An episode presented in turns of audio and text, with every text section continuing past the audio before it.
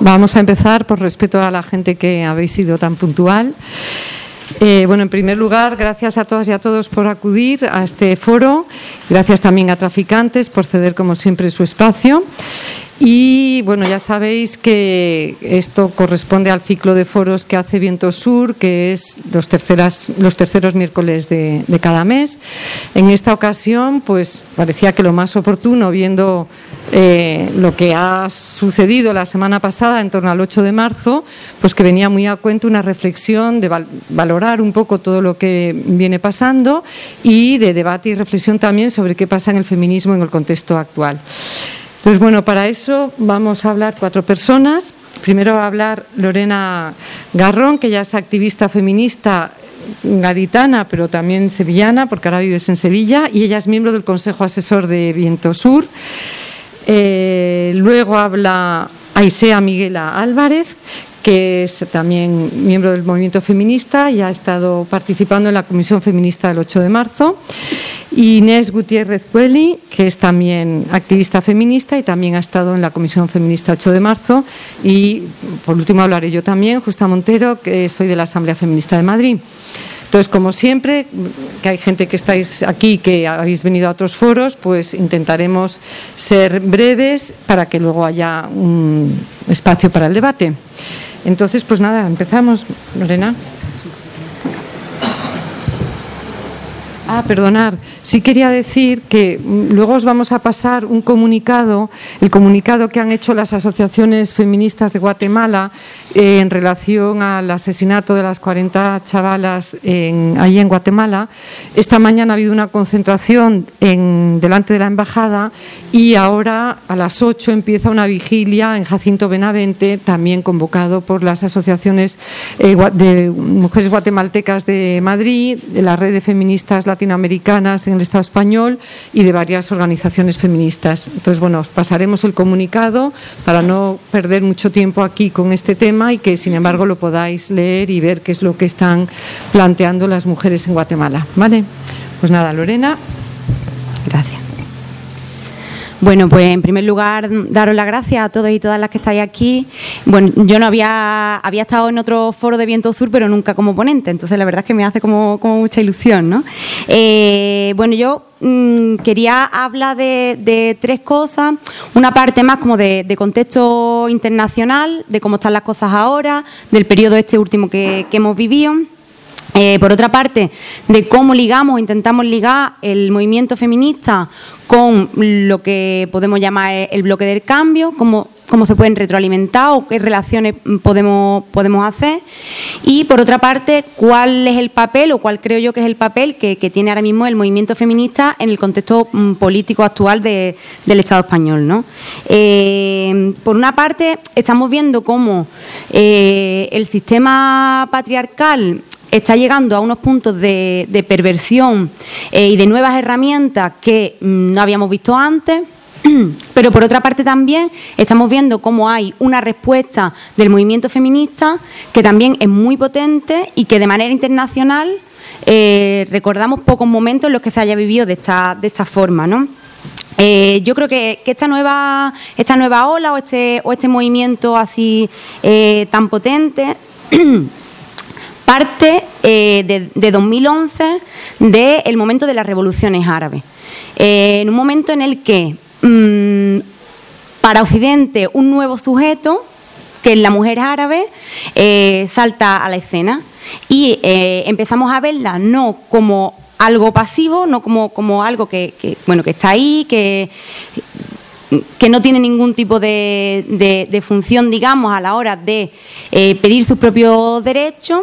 Y sin embargo, en estos momentos las revoluciones árabes para nosotros se muestra como un sujeto político, activo, eh, que reivindica sus propios derechos, que es parte de estas revoluciones árabes y que además no solo las la lleva a cabo, sino que además es protagonista de, de ellas, ¿no?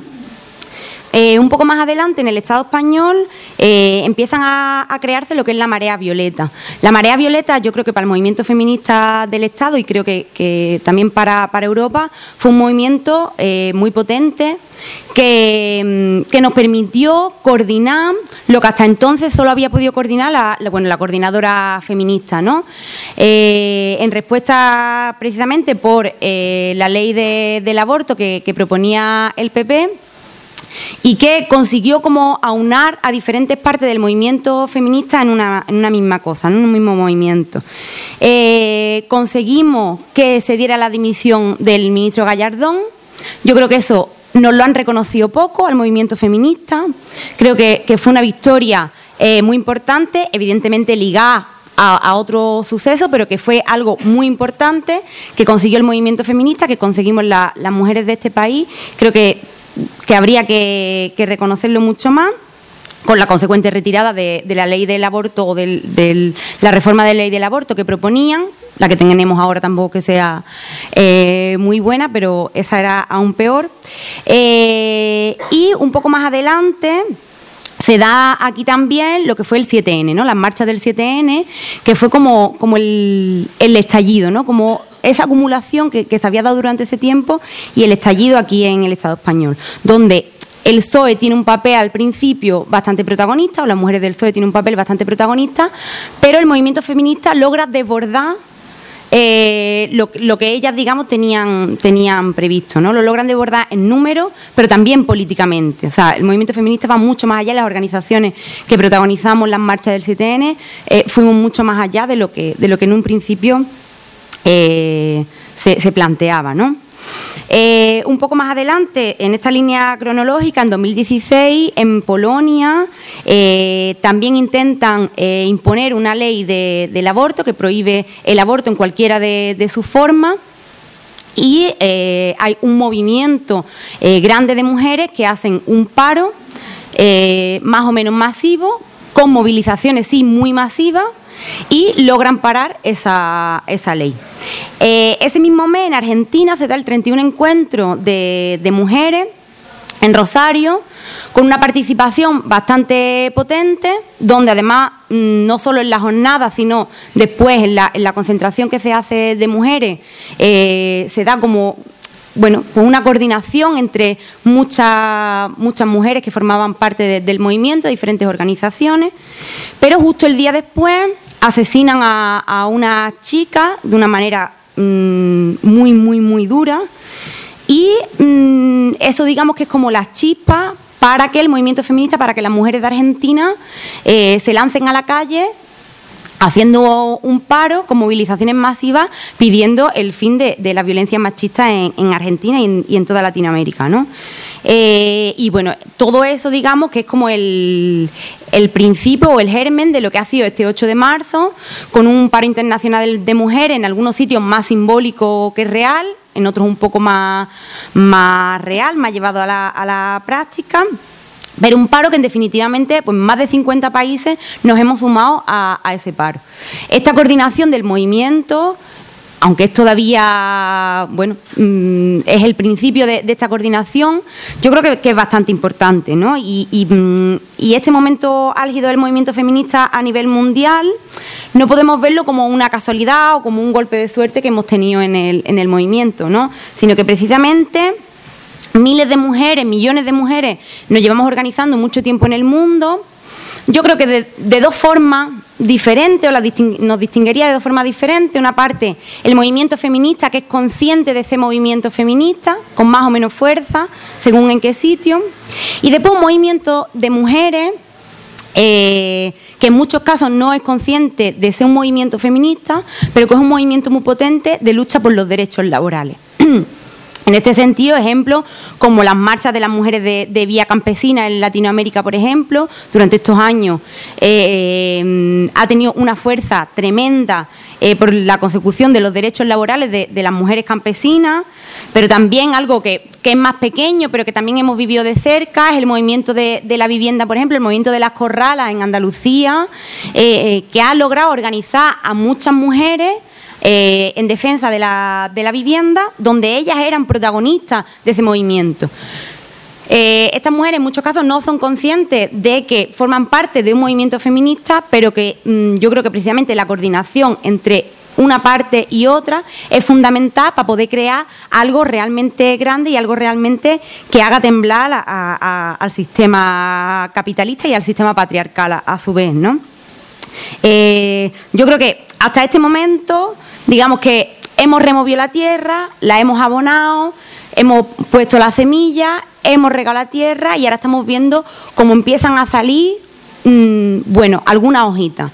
Pero eso hay que cuidarlo, eso hay que cuidarlo mucho y hay que, hay que intentar alimentar el movimiento y el movimiento feminista de la mejor forma posible, precisamente porque a día de hoy es uno de los movimientos, si no el más potente, uno de los más potentes, eh, a nivel global, pero, pero a nivel eh, estatal también. Por otra parte, porque si no conseguimos alimentarlo y organizarlo bien, muchas compañeras eh, pueden perderse en el camino, o sea, pueden irse a su casa si ven que, bueno, pues no conseguimos nada o que no estamos bien organizados. Evidentemente, porque mientras más seamos, más fuerte es nuestra lucha y más mm, podremos, podremos conseguir. Y, y, por otra parte, porque eh, la coordinación y la acumulación de fuerza a nivel internacional nos permite luchar por unos mismos derechos que mm, en muchos casos son eh, muy parecidos, ¿no? Y hacer alianzas con algunos temas concretos. Eh, con respecto a lo que os comentaba de lo del, de lo del bloque del cambio, yo estoy convencida, o sea, no tengo ninguna duda, no, voy a, no voy a decir lo contrario, de que el movimiento feminista tiene que ser un movimiento autónomo un movimiento que dependa de, sí mismo, pero que pueda estar ligado a otros movimientos, a organizaciones que evidentemente luchen por, las mismas reivindicaciones que, lucha el movimiento feminista. Y, yo creo que ahí hay una parte en la que nos podemos apoyar en este, en este bloque del cambio, en Podemos, las candidaturas de Unidad Popular, eh, otros actores que, están ahora mismo en el escenario eh, político de forma que por una parte tengamos mayor influencia a la hora de eh, poder luchar por nuestras reivindicaciones, porque hay un, público, digamos, una, parte de la sociedad a la que nosotras directamente no llegamos. Bueno, pues vamos a apoyarnos en más actores y en más actrices para poder llegar a la mayor gente posible. Podemos utilizar también algunas herramientas institucionales que nos sirvan precisamente para eh, poder reivindicar algunas cosas también en el plano institucional y porque nos pueden servir también de altavoz. Evidentemente, eh, como una cuestión de apoyo, de apoyo, de acompañamiento, pero por supuesto de no eh, acaparar, de no copar esos espacios que, evidentemente son, nuestros, ¿no? Eh, pero para eso, este, este bloque del cambio, los actores y actrices que componen este bloque del cambio, tienen que estar a la altura, ¿no? Y tienen que, eh, tanto los militantes como, la dirección o como las direcciones de, estos, de estos actores, ¿no? Por una parte, de esta forma, nos permitiría una cuestión que me parece importante, que es feminizar la política, que, podamos tener mujeres en las que reflejarnos eh, y en las que sentirnos reconocidas, pero algo que me parece muchísimo más importante, aunque el término tenemos que buscar un término muchísimo mejor porque esté muy, muy enreversado, que es feministizar la política. Es decir, en el día a día de la política y en las políticas que nosotros queramos llevar a cabo, que sean feministas que sean realmente feministas, que realmente con ellas consigamos que haya un cambio en la vida de las mujeres, en el día a día y en las políticas que, queramos, llevar, que queramos llevar a cabo. Y ya por último, eh, con respecto al, papel del movimiento feminista en la, bueno, en la política actual del, del Estado o la que yo creo que o el papel que debería cumplir, bueno, yo creo que por primera vez en mucho tiempo, en estos, en estos últimos años y en especial eh, en estos últimos meses, mm, yo siento que podemos cambiar. Pero cambiar algo de verdad. O sea, no, no simbólicamente, que, los cambios simbólicos están bien, son necesarios, pero cambiar algo de verdad en, nuestra vida. Y, pero hay que reconocerse también de, dónde venimos, eh, qué es lo que queremos conseguir. Y yo creo que mm, hay que reconocer también el, de dónde venimos, que no es precisamente, aunque, aunque afectó indudablemente del 15M, digamos que el nacimiento de este, de este nuevo periodo mm, alto del movimiento feminista son las marchas del 7N. Son las marchas del 7N, al contrario que, bueno, que otros muchos, que otros muchos movimientos, ¿no? Eh, impulsados por todo lo que vengo diciendo, por, montones de luchas que, hemos tenido anteriormente. Eh, y creo que, las feministas de, este país, pero también eh, todas aquellas mujeres que aún y, hombres que aún no se consideran feministas, pero que de una forma o de otra mm, están trabajando por la consecución de los derechos de las mujeres, aunque no necesariamente tengan que utilizar el término feminista. Eh, tenemos un papel fundamental de, transformación. De transformación eh, no solo con este movimiento, sino en la política, en la política en general. Ahora mismo estamos viendo cómo hay muchísimas mujeres que, porque trabajan en sus contratas, en los trabajos más precarizados, eh, en los movimientos por la vivienda, donde ellas son protagonistas, mm, protagonistas de, de, la precariedad, pero protagonistas al fin y al cabo, pero ahora mismo están empezando a volver a levantarse. Están empezando a, eh, no solo a luchar, sino a intentar ponerse en coordinación. Entonces, como decía al principio, que creo que ahora mismo estamos en un momento muy bueno para poder eh, hacer esa coordinación a nivel estatal, pero también a nivel internacional, que evidentemente es mucho más complicado, pero, pero hay que hacerlo. Eh, y tenemos que elegir bien las alianzas que hacemos las alianzas que hacemos, eh, ya que, bueno, no, no mm, digamos que no todas las mujeres luchamos por, la, por las mismas cosas. Eh, dentro de la clase trabajadora, mm, bueno, pues ya sabemos que, a los hombres a veces os cuesta eh, entender cuáles son nuestras reivindicaciones, pues bueno, vamos a intentar ver cómo somos capaces de unir esas luchas eh, de, que esas reivindicaciones puedan, puedan coordinarse y de que podamos dar un salto a lo que tenemos hoy, ¿no? a, esa movilización del 8 de marzo, cómo somos capaces de intentar organizar de una u otra manera a todas esas mujeres y también a esos hombres que, bueno, que han salido a la calle de forma, de forma masiva, pero que ahora bueno, pues tenemos que ver cómo damos un paso más, cómo damos los siguientes pasos para que eso no se pierda en ninguna parte. Muchas gracias. Eh, yo creo que se puede encender. Ahí. Mm. Bueno, pues buenas tardes. En primer lugar, agradecer eh, que se haya abierto, ¿no? En plan, que el tercer, perdón, el tercer, que este tercer miércoles de mes en el Foro de Viento Sur se haya decidido abordar el movimiento feminista y el momento político que vivimos. Y también muchas gracias por la invitación a, las compañeras de eh, Viento Sur y a Justa en particular. Y eh, y gracias, bueno, pues eh, muy agradecida empiezo. Eh, la verdad que me ha parecido muy interesante tu intervención y creo que a mí eh, muchas de las cosas que dices me generan debate, así que yo voy a exponer un poco como algunas apreciaciones que tengo del propio proceso del 8 de marzo para luego entrar como en el debate. ¿no? Yo, una de las cosas cuando nos planteamos este 8 de marzo, ¿no? donde ha habido como una gran movilización en el que han asistido muchas gentes, en los distintos ámbitos de mi vida había como dos cosas que se resaltaban mucho. La capacidad de movilización del movimiento feminista, cuánta gente había llenado la calle y otra que eh, mucha gente era joven, ¿no? En plan, mucha gente joven, menor de 17 o 18 años, que el 15M eh, forma parte de su imaginario colectivo, porque no estuvieron en las plazas no, y son recuerdos de sus hermanas mayores. ¿no? En plan. Aún así, con esas dos características, yo quería resaltar, ¿no? Como primer eh, cosa que a mí me genera el tener que reflexionar sobre este 8 de marzo, es como que la movilización no es eh, una movilización champiñón, ¿no? El movimiento feminista Yo eh, traigo el concepto que utiliza Maya Pérez Orozco sobre el trabajador champiñón, de que no salimos al mercado laboral sin tener eh, salvaguardadas una serie de actividades que se dan en el ámbito de reproductivo, sino que las personas para poder ir a los mercados tenemos que tener hechas una serie de actividades en el ámbito de lo reproductivo. Bueno, pues para entender el contexto de movilización de, de este 8 de marzo, no podemos entenderla como una movilización champiñón, que de repente hay un montón de gente que se moviliza, sino que tenemos que entenderla desde una genealogía en, relación con la coyuntura.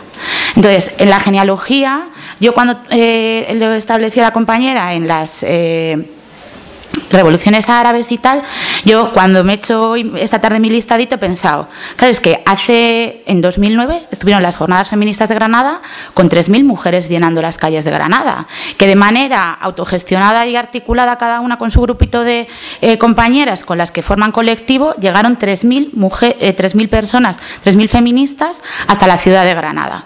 Y cuando eh, volvíamos todas de Granada, volvíamos felices como de este 8 de marzo.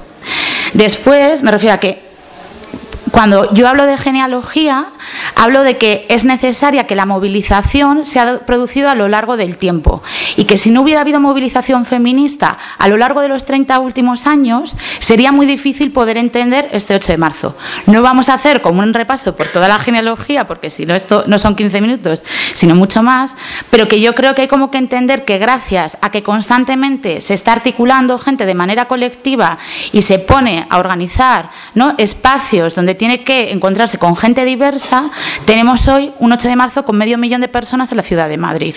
Y no solo en la ciudad de Madrid, sino que en el resto del Estado han, eh, ha habido las movilizaciones más masivas que recuerda a la gente que ha participado a lo largo de los últimos 30 años.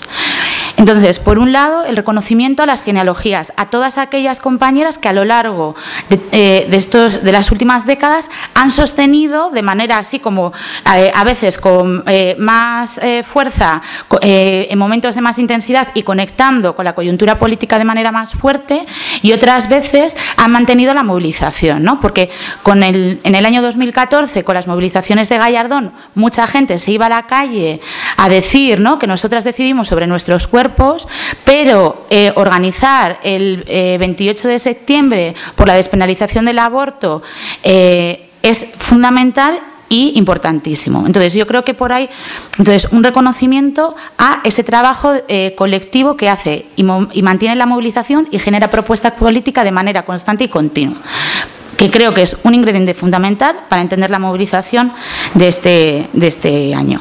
Además de ese mantenimiento de la movilización, de esa genealogía, a mí eh, yo considero que eso es un proceso de acumulación de fuerzas que consigue transformar el imaginario.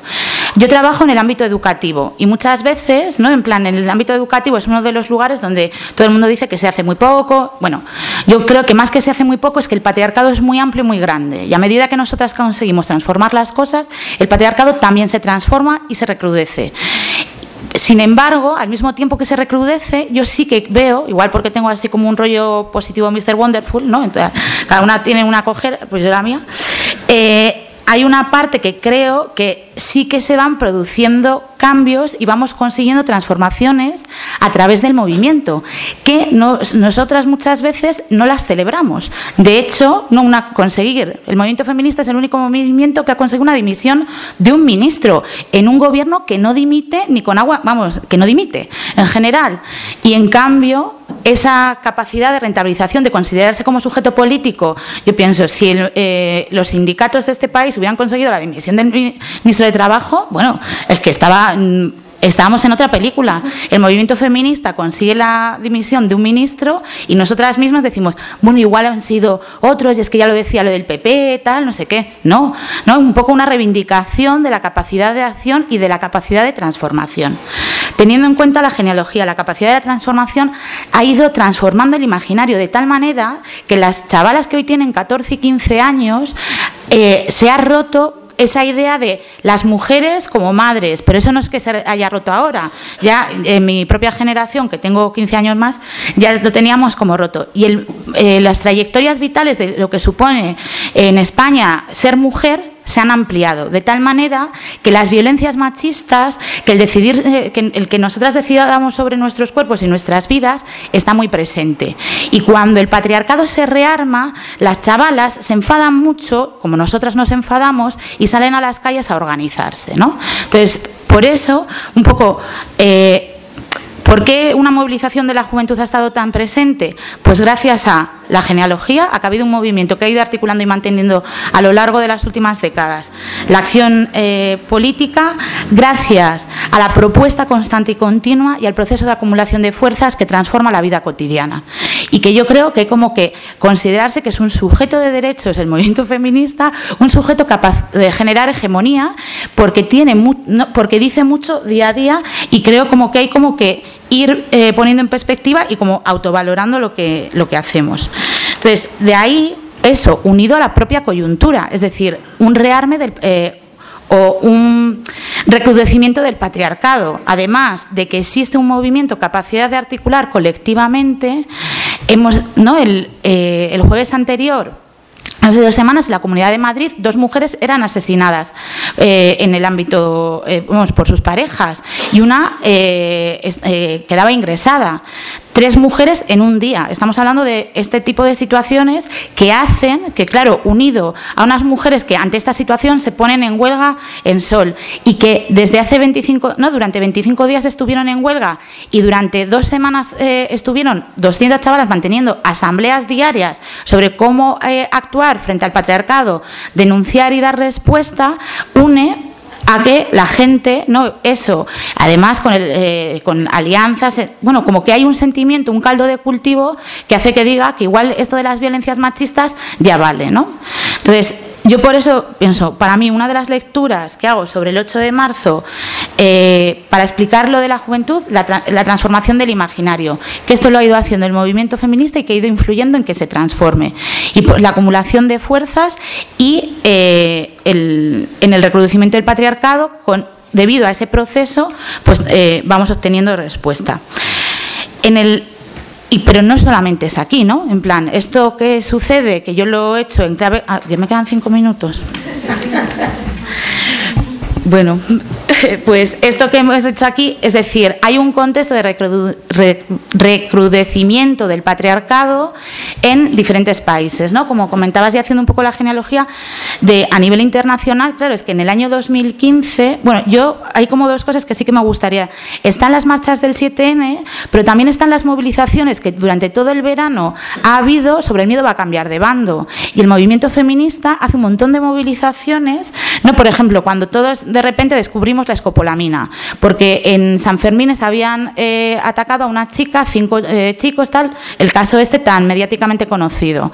Pero pues antes de que sucediera eso, el movimiento feminista de Iruña organiza una movilización que se llama El miedo va a cambiar de bando, exigiendo que las fiestas tienen que ser espacios libres de violencia.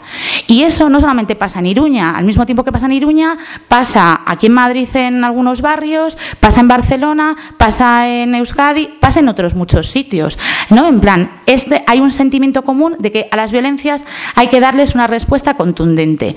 Y en el mismo momento que en el Estado se está viendo que se está generando este tipo de respuestas y hay un cambio en los discursos, también feministas, eh, hacia la violencia, ¿no? no solamente en plan que queremos vidas libres de violencia, es que lo de ante la duda tú la viuda, la gente, no desde el, eh, el miedo a cambiar de bando, refuerza un poco esa idea, en plan de no me toques, que me conozco. ¿No? En plan de queremos dar miedo, ¿no? Ya no queremos e-, estar como... Yo creo que hay una transformación en el discurso y en el... Me quedan ya un minuto, ¿no? Y entonces... Eh, eso mismo sucede en otros países. ¿no? En el año 2015 las movilizaciones del Ni Una Menos empiezan hace dos años. Con Lucía Pérez, eh, el paro que hay en octubre, eh, la cosa es no podemos más. Pero desde hacía eh, dos años el movimiento de Ni Una Menos, que luego se extendió por toda América Latina, ya estaba diciendo ¿no? y ha acuñado el término feminicidio para denunciar las violencias machistas.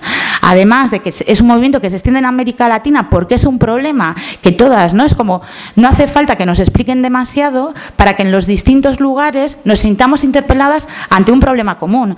Violencias, derecho a decidir sobre nuestros cuerpos, aborto libre y fuera del Código Penal, eh, precariedad en el empleo, eh, revalorización de los cuidados y decir yo quiero dejar de cuidar.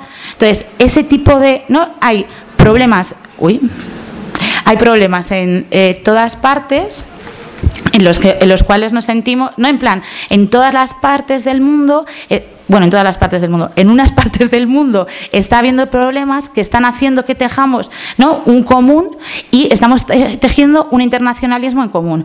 Por eso es tan importante ¿no? como las movilizaciones del Ni Una Menos, los paros en Polonia o las marchas de Trump. Y ahí yo creo que otra vez hay que reconocer al movimiento feminista que tiene la capacidad de salir cuando otras, eh, no en plan, que es el primero en salir, que es uno de los primeros que inventó la acción directa no violenta y que eso, en plan, una de las cosas que hay que hacer es como empezar a creérnoslo nosotras mismas de esa capacidad de acción y movilización, que la tenemos que llevar a todos los ámbitos de la vida, los institucionales, los no institucionales, allá donde estemos.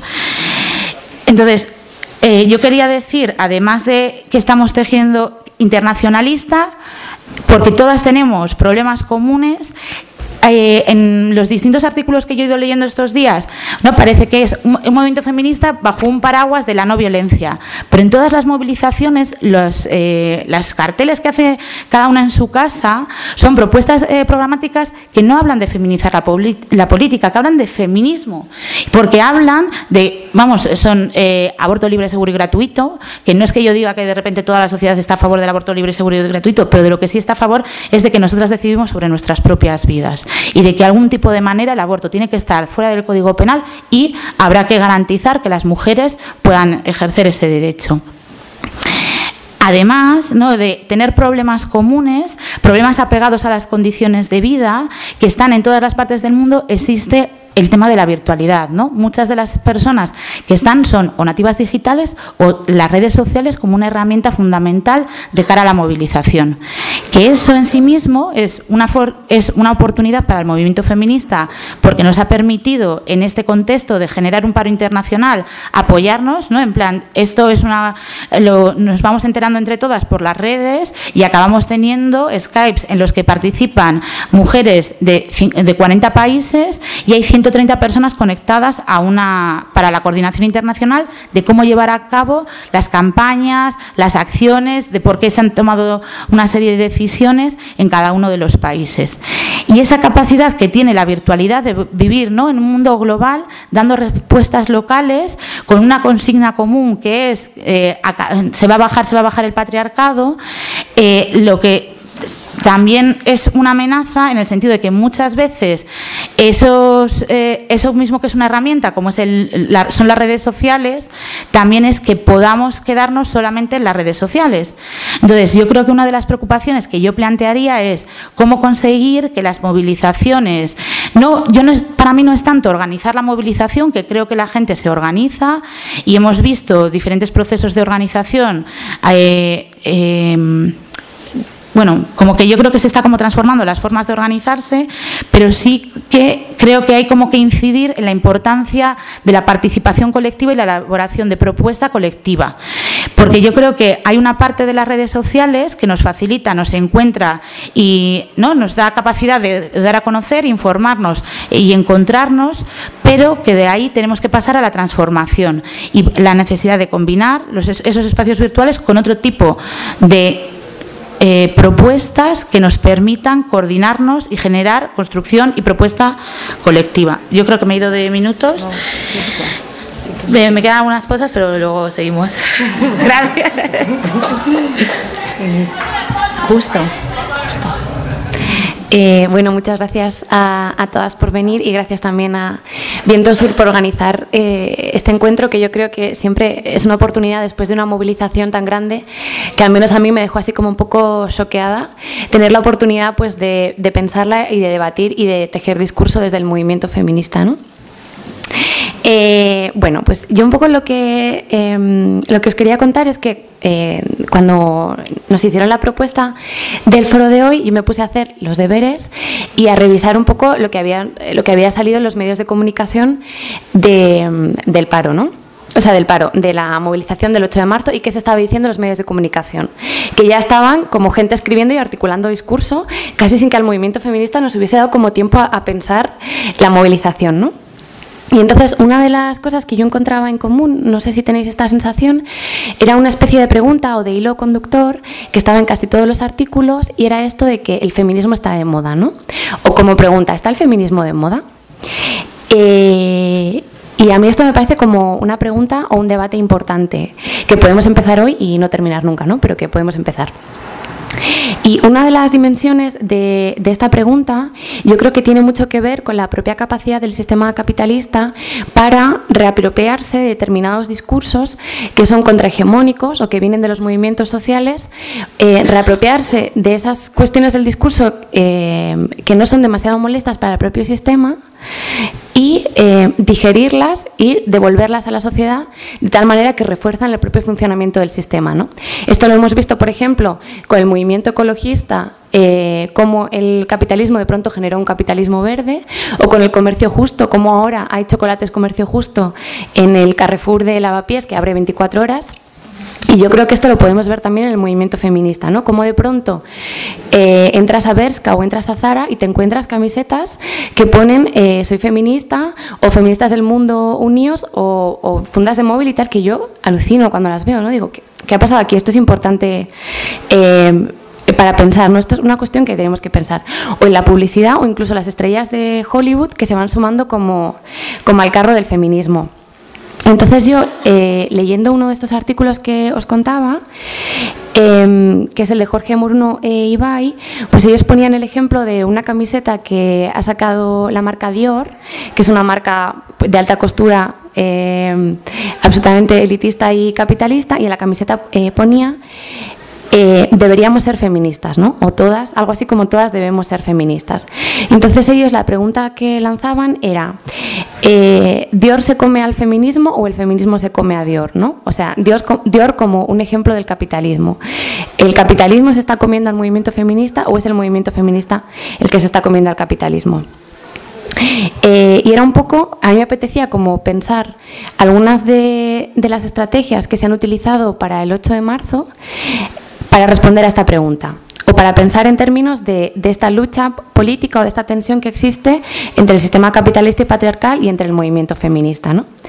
Entonces a mí me apetecía eh, analizar cómo los movimientos feministas han utilizado la herramienta del paro y de la huelga que no es la primera vez que, lo utilizan, pero que, bueno, también en este proceso hemos descubierto como una genealogía muy bonita de paros y de huelgas feministas que yo al menos no conocía, y pensar cómo esta utilización de, la huelga y del paro puede ser un, eh, un, espacio y un discurso interesante de resistencia y de oposición al sistema capitalista. ¿no?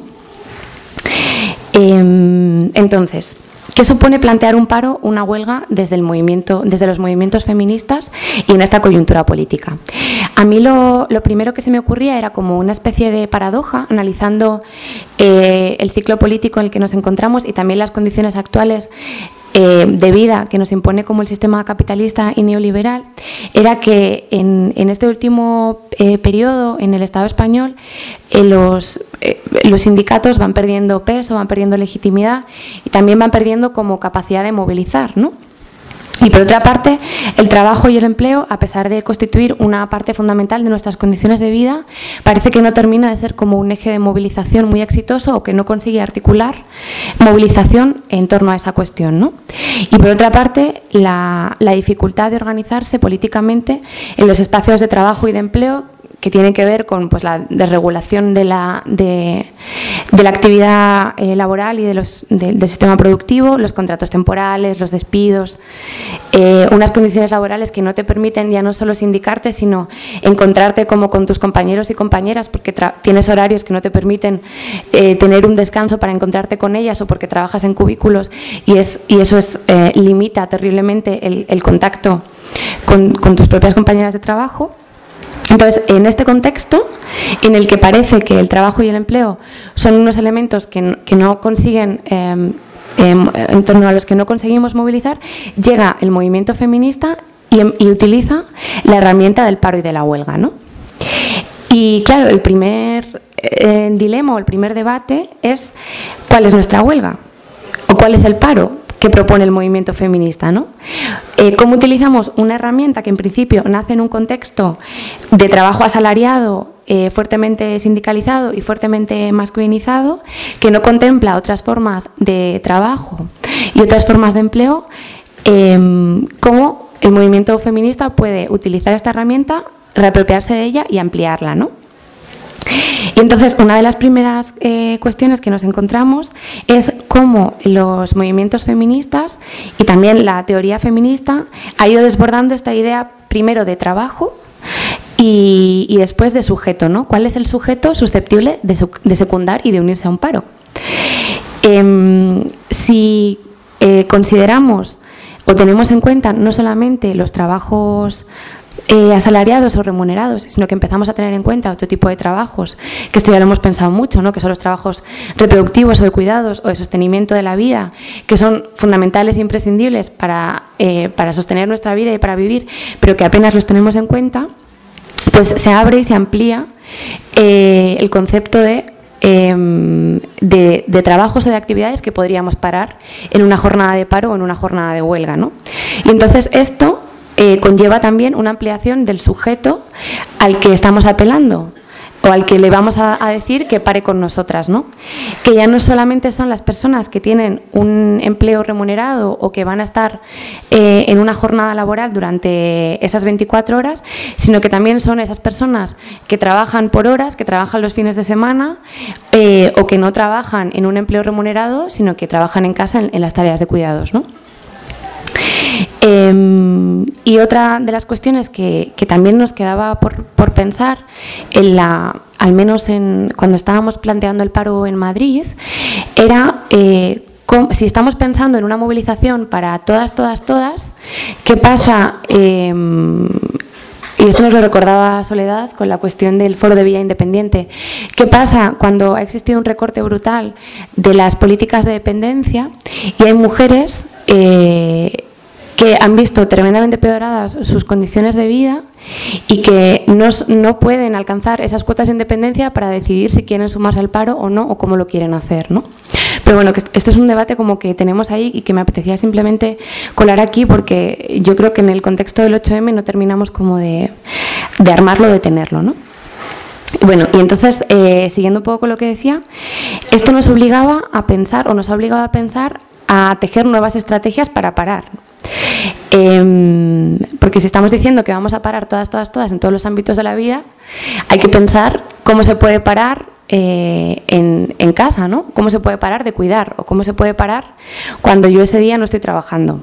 Porque trabajo los fines de semana. Eh, entonces yo creo que, la, que esta movilización eh, ha sido como o ha tenido un componente imaginativo de pensar entre todas diferentes estrategias de paro en sectores que antes no, se hubiesen tenido en cuenta cuando hablamos de una huelga o de un paro, ¿no? ¿Qué significa parar cuando cuando en principio no tienes patrón, cuando eres cooperativista, cuando trabajas por horas, cuando estás cobrando una pensión, cuando no tienes un trabajo remunerado? Eh, y luego, por otra parte, ¿cuáles son las organizaciones o los espacios legítimos para convocar un paro, ¿no? Yo creo que eh, esta, movilización del 8M también ha desbordado a las propias estructuras sindicales en el sentido de que éramos nosotras las que nos adelantábamos a los propios sindicatos y estábamos llamando como a un paro y a una movilización, ¿no? Y han sido algunos sindicatos los que después se han ido sumando, eh, algunos en mayor medida y otros de una manera más simbólica, a esto que nosotras ya habíamos propuesto y habíamos puesto encima de la mesa, ¿no? Y, por otra parte, como, eh, otra de, los ámbitos que yo veía como de desborde era la capacidad que tenía o que ha tenido eh, el movimiento feminista o los movimientos feministas para plantear eh, un paro que consiguiese vincular todos los ámbitos de la vida ¿no? y articulando muchas demandas que van recorriendo todos los ámbitos de la vida. Es decir, cómo este paro venía, sobre todo en América Latina, de un debate muy fuerte sobre los feminicidios, con el Ni Una Menos y, eh, bueno, sobre todo con el Ni Una Menos, y cómo consigue conectar la violencia hacia, hacia las mujeres y hacia otros sujetos, como pueden ser las trans eh, o las mujeres o las lesbianas, ¿no? Con eh, violencias y, explotaciones en las formas de producción y de reproducción del propio sistema económico y político. ¿no? Es decir, cómo los movimientos feministas, al eh, plantear un paro, intentan vincular el conflicto eh, capital-trabajo, pero también capital-vida. ¿no? Y entonces, a todas las demandas que se plantean en el ámbito laboral y de cuidados, también se le unen eh, la cuestión del desmantelamiento de los servicios públicos, los derechos sexuales y reproductivos, las políticas migratorias y de refugio, qué pasa con las refugiadas, que también ha sido como un tema muy presente en las movilizaciones del 8 de marzo, eh, las políticas LGTBI, es decir, como que consigue articular trasciende el ámbito de trabajo y productivo y consigue articular muchísimas demandas eh, que tienen que ver con el sostenimiento de la vida y con una buena vida o un buen vivir en general, ¿no?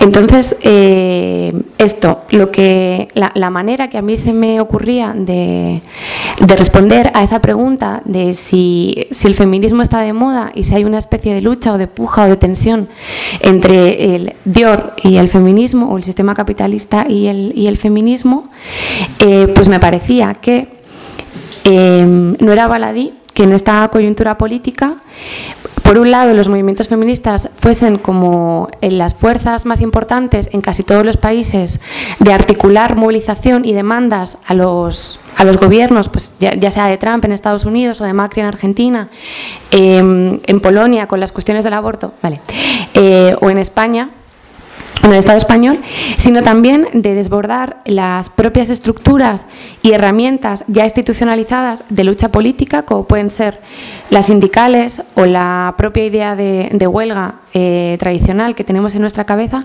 como el feminismo pega eh, una sacudida a todo esto y consigue ampliar, resignificar o desbordar, por un lado, el concepto de huelga y de paro, eh, quiénes son los eh, actores o los movimientos legítimos para, convocarlo y cuáles son los sujetos em, que están llamados a secundar o a parar eh, en ese día. ¿no?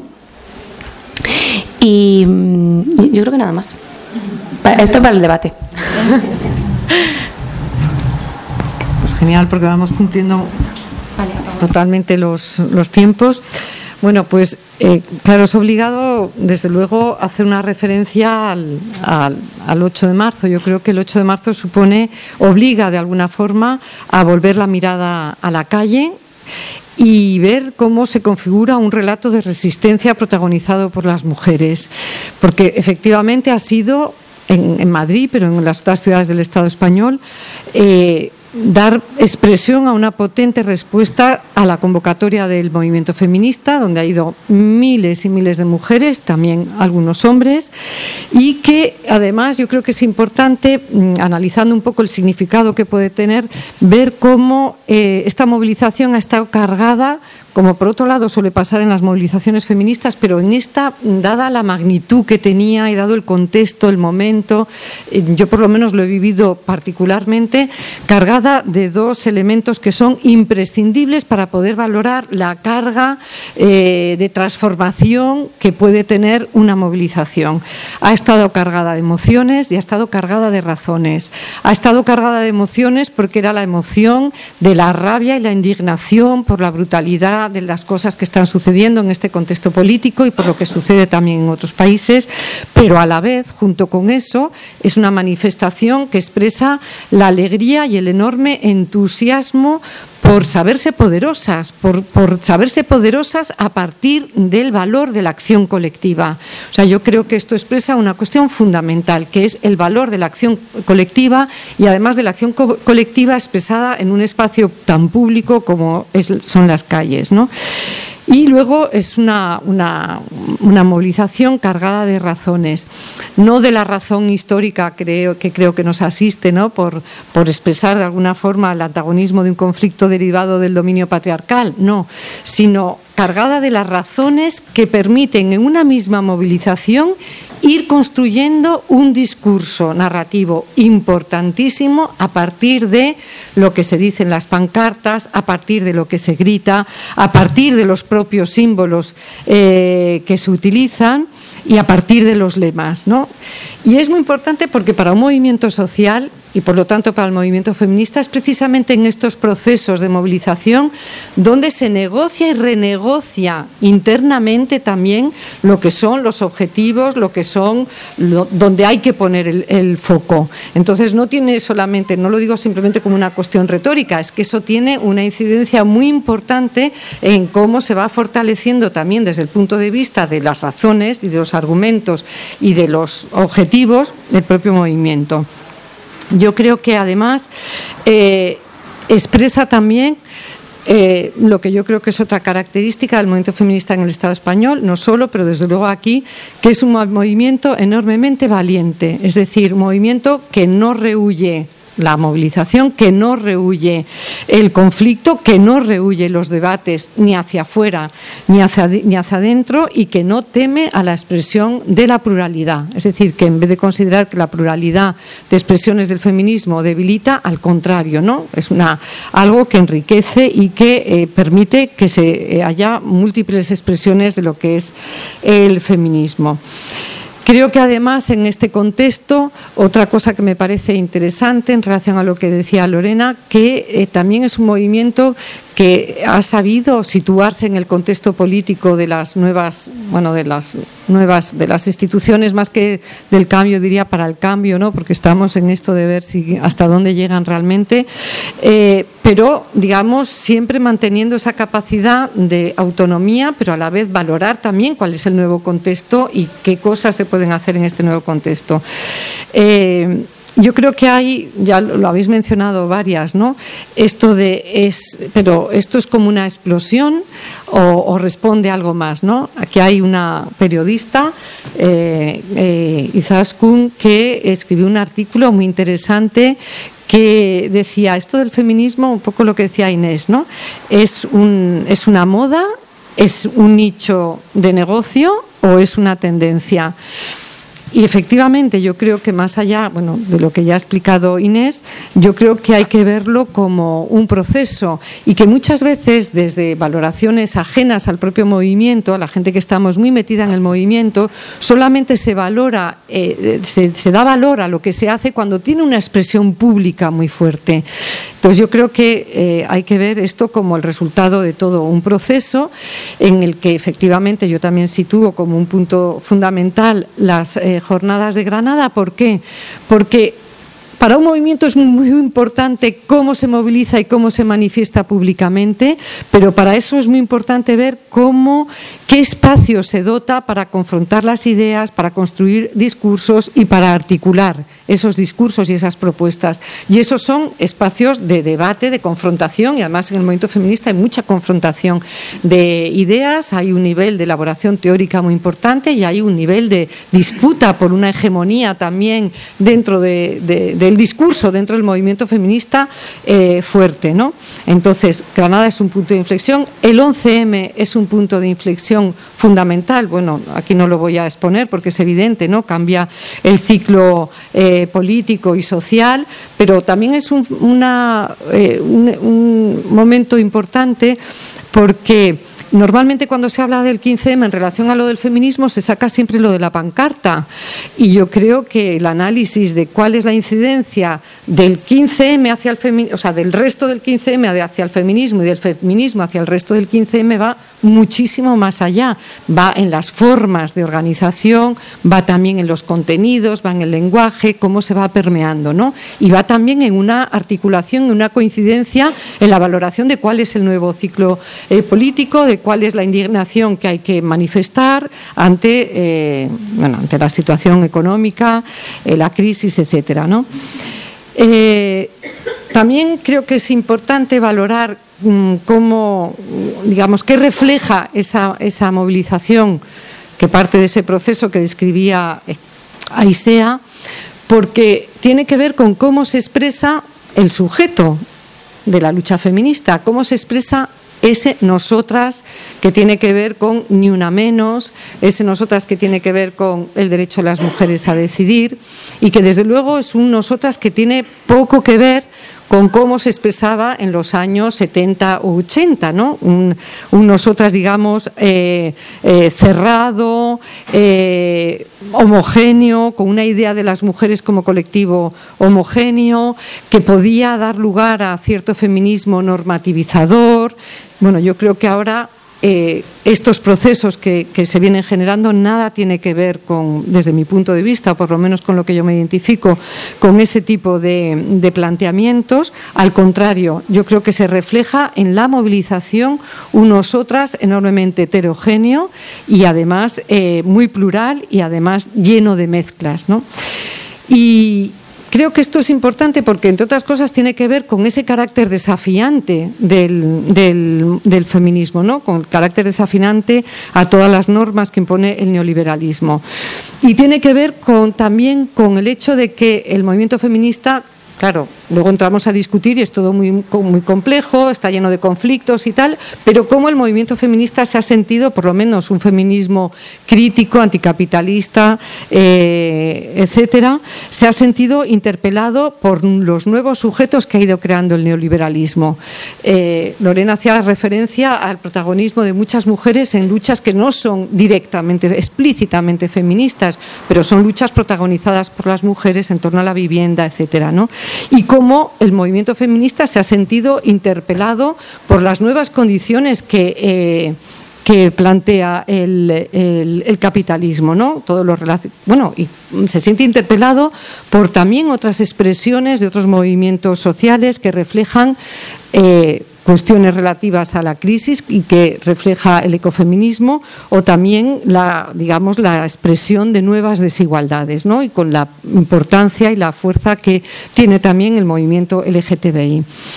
Bien, eh, esto tiene que ver, o sea, la posibilidad de constituir este nosotras abierto, mestizo, fuerte, con esa fortaleza que va ampliando y ampliando esa eh, capacidad de actuar, tiene que ver también con el hecho de que reconozcamos entre todas y todos y se otorgue la agencia a las mujeres, es decir, la agencia en el sentido de la capacidad de las mujeres para, para plantear sus necesidades, sus objetivos y, digamos, huir de cualquier tipo de feminismo que redentor, ¿no? que se plantee como una misión redentora de las mujeres.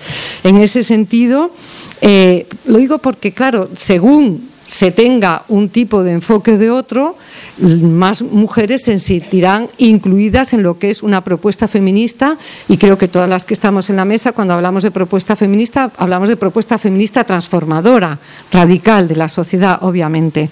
Bueno, pues tiene que ver con otorgar eh, la agencia, la capacidad de decisión y de formulación a las mujeres que llevan el hijab, a las trabajadoras del sexo que así se reconozcan, a las personas que tienen identidades trans, a las mujeres que dan otro significado de su cuerpo en el espacio público, a las mujeres víctimas de violencia que no quieren que se las victimice, que quieren ser consideradas como víctimas pero no victimizadas permanentemente porque tienen capacidad frente a todo el dispositivo institucional de interpretación de sus necesidades, de formularlo y de ver por, dónde, por qué camino quieren eh, andar.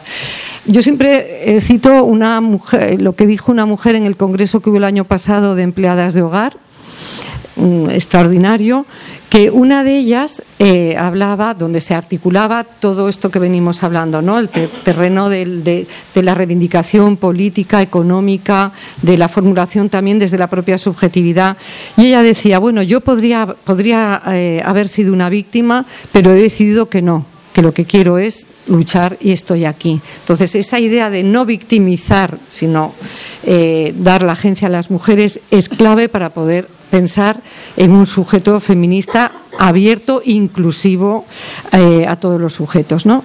Y una segunda cuestión que me parece también importante dentro de esta propuesta eh, feminista es eh, de poder, bueno, Inés lo decía un poco, ¿no? O sea, estamos en un momento en que el neoliberalismo y los mercados cada vez penetran en más espacios de la vida con más ferocidad, porque no es que sea ahora con el neoliberalismo, el capitalismo, sin estar en su fase neoliberal, era lo mismo, ¿no? Era el dominio de los mercados, pero bueno, sabemos de la nueva fase en la que, las características de esta nueva fase, ¿no?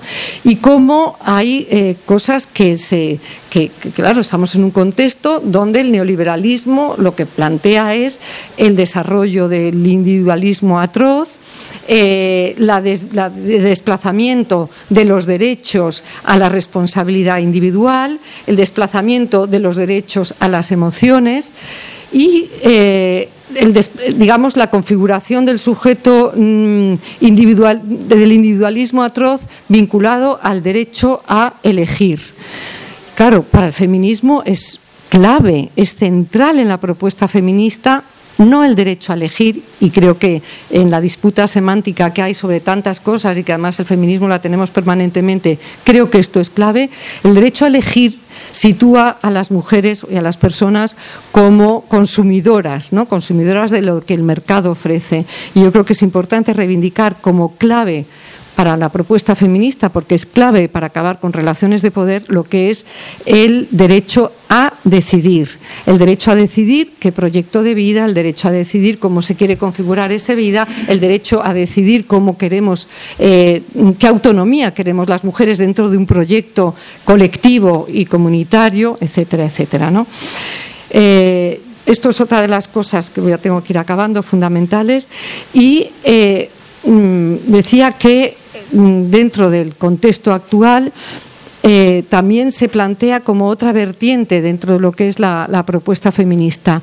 Eh, si vemos que efectivamente mm, no hay vuelta atrás, es decir, que el desarrollo del, sistema ahora mismo lo único que hace es reforzar las lógicas patriarcales de división sexual del trabajo, reforzar, tratar de reforzar las dicotomías sobre las que se instauró la modernidad, ¿no? las dicotomías entre hombre y mujer, las dicotomías entre eh, la producción y la reproducción, entre la cultura y la naturaleza, todas estas dicotomías y que vemos que además eh, tenemos mm, cómo se va expresando claramente lo que es la, autenticidad de ese sujeto neoliberal, ¿no? que lo tenemos en, Trump. Sé que es un ejemplo facilón, pero es que es como el prototipo, ¿no? Hombre, varón, blanco, eh, heterosexual, etcétera, etcétera. Bueno, pues como dentro de esto, de estas lógicas eh, eh, neoliberales, donde la agresión es, digamos, general y donde la profundización de las desigualdades es de absolutamente todas las desigualdades, como hay un contexto en el que es imprescindible la articulación que se da en cierta medida y que yo creo que, por ejemplo, en la manifestación del 8 de marzo se ha dado la, articulación de los distintos, eh, de distintos movimientos sociales y la articulación eh, hacia una propuesta emancipatoria. Es decir, la idea de que no hay salida, de que no hay una vuelta atrás, no, no solamente porque no sea posible el capitalismo, un capitalismo verde, sino porque no es posible un capitalismo igualitario en el contexto que se dio todo ese proceso del, digamos, el contexto keynesiano, eh, todo eso nos hace plantear mm, que justo junto con tratar de resolver todas las emergencias que provocan las agresiones constantes en la vida cotidiana de las mujeres, esto si no lo vamos vinculando cada vez más aún y más claramente ¿no? a un proyecto, a una propuesta mm, emancipadora de cambio radical, esto no tiene salida. Y si no tiene salida y no ganamos esa batalla, desde luego la salida, como estamos viendo, no sé qué habrá pasado hoy en las elecciones holandesas, pero como estamos viendo en muchos países, la salida, es cada vez más por las fuerzas eh, fascistas, por eh, la derecha más eh, brutal. ¿no? En ese sentido, yo creo que lo que, lo que cabe discutir y, ver un poco en colectivo es que en definitiva lo que estamos lo que está en juego y lo que tenemos en juego las feministas, pero también el resto de movimientos sociales, es definir y aclarar cómo queremos organizar la vida en común, qué es eso la vida en común, qué relaciones sociales son las que pueden mantener una vida común que sea sostenible no solamente para el planeta, sino también socialmente y qué, mm, digamos, qué instrumentos vamos a, poder poner en pie para ir a avanzar en ese terreno. Yo solamente para acabar quería eh, parafrasear lo que dijo Angela Davis en la marcha de las mujeres de Washington. Eh, que lo podríamos haber dicho también al, al, finalizar la mani del 8 del otro día, porque ella lo que planteaba es que esa manifestación representaba la promesa del feminismo contra el heteropatriarcado, pero representaba también la esperanza de un feminismo interseccional que nos reclama también para que nos unamos a la resistencia contra el racismo, la islamofobia y la explotación capitalista. Así que yo creo que esto es una dinámica a nivel internacional que tiene una potencia enorme y que igual que nosotras nos preguntamos, oye, ¿ahora qué hacemos con, con toda la fuerza que se ha expresado el 8 de marzo? Creo que esa pregunta eh, digamos, hay que devolverla a todas las organizaciones sociales y a todos los partidos. A ver ahora qué hacen con la fuerza expresada por el movimiento feminista, porque ya no se puede hacer un relato del, digamos, de la movilización y la resistencia, ni de pensar en el futuro sin contar con el protagonismo fundamental de las mujeres y del feminismo. Nada más.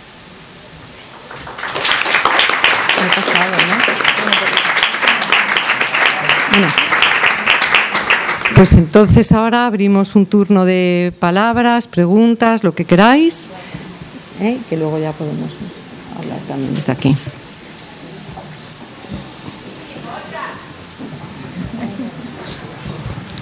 Ah, sí. Bueno, mientras tanto, os paso, me dice Jaime, que no se me olvide pasar las hojas para toda la gente que queráis recibir información y avisos de lo que hace Viento Sur, pues lo vais anotando aquí y luego lo recogemos. Hay dos hojas, sí.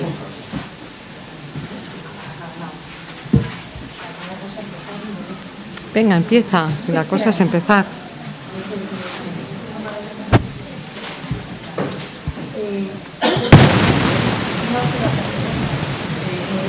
Póntelo más cerca, que si no se oye. Pues más rojo. ¿Ahora? es que tenía que estar más rojo. bueno, decía que yo más que una pregunta quería unirme a vuestra reflexión. Eh, yo estuve el 8 de marzo en la calle eh, con la idea, mira, yo salí con gente de mi edad, yo tengo ya una edad, y, y entonces yo salí con la idea de, bueno, no sé bien eh, vamos a aceptar un poco todo, iba con un grupo de amigas, vamos a aceptar un poco todo, no seamos puristas, vamos a ver qué ocurre hoy, eh, lo del espacio, cuando las mujeres, el grupo más amplio de mujeres de la cabecera, empezaron a decir espacio no, ¿cómo era? No mixto. Eh, nosotros estábamos en la idea de, bueno, vamos a ver, lo, un poco lo manejábamos la idea de, aunque solo sea esto, vamos a hacer un entierro social porque el momento era muy fuerte la semana, bueno, últimamente, pero la semana pasada había sido, por lo que tú has hablado, de emociones con razón o con razones. Entonces las emociones estaban ahí, especialmente la de la rabia, porque a mí no me da pena, me da rabia. Y entonces decíamos, bueno, aunque solo sea un entierro social, vamos a estar aquí mucha gente. Bueno, cuando vimos que no éramos capaces de llegar a Cibeles, que nos quedábamos en el Metrópolis desde las seis y cuarto, cosas así, empezamos a ver pues una idea de, pues le ocurrió con lo de Gallardón. Entonces, eh, fue como una especie de esperanza. Cuando empezaron a pasar este grupo de mujeres de la, de la pancarta de, la comisión, que sois vosotras, ¿no? De la comisión. Bueno, pues la idea es, a la gente que, que con la que yo estuve, que estuve con, con 8 o 10 amigas, la idea era, esto es una esperanza. Primero, porque está absolutamente politizado eh, y una cosa que habéis dicho aquí, eh, muy importante para nosotras también, y bueno, mi reflexión ha seguido por ahí, es, yo lo que vi fue mujeres, mujeres eh, un movimiento fuerte de mujeres politizadas desde el feminismo, jóvenes y empoderadas absolutamente y con una capacidad de organización para tomar la calle que yo hacía mucho que no nos veía así. fue como una sensación de esperanza y, así lo vimos más gente, ¿no? Entonces, eh, cuando empecé a escuchar consignas o camisetas, y una, no, quería decir una cosa que no me quiero ir, de la idea de esto es el fruto de, de, la participación de las mujeres en otras luchas sociales. Cuando yo vi una camiseta que ponía atención Mujer sin Miedo, que la habréis visto, la llevaban esporádicamente algunas de las muchachitas, mujeres ya está bien decir muchachitas, eh, de las mujeres del grupo de organizador, eh, yo les pregunté, y esto, bueno, creo que lo cogimos en la del agua, o algo así, me contestó una. O sea, lo que sí que vimos fue eso, que esto no es, como decía Lorena, bueno, como habéis dicho todas, no es nada espontáneo, no es solo un movimiento de rabia por la violencia, que ya sería suficiente, y además no pasa nada, porque eso fuera lo que nos hizo salir a la calle, pero a mí me pareció eh, esperanzador y con eso sí que creo que tendremos que hacer algo todos. Y como tú bien has dicho, Justa, alguien también tendrás que pensar qué hacemos si no aprovechan este movimiento. Eh, otros, otros grupos que no son feministas, pero sí están politizados contra el capitalismo y el neoliberalismo atroz, con todas las reflexiones que ya habéis hecho y que yo lo voy a repetir, a mí me parece que es un momento de moverse y de continuar, pero organización. Y a mí lo que vi fue una organización en mujeres jóvenes que me, me generó mucha esperanza, era lo que quería decir. Y desde luego hay que hacer algo. Esta es mi idea. Nada, gracias. Y sobre todo gracias a las chicas de la comisión. Me pareció un renacer del 8 de marzo impresionante.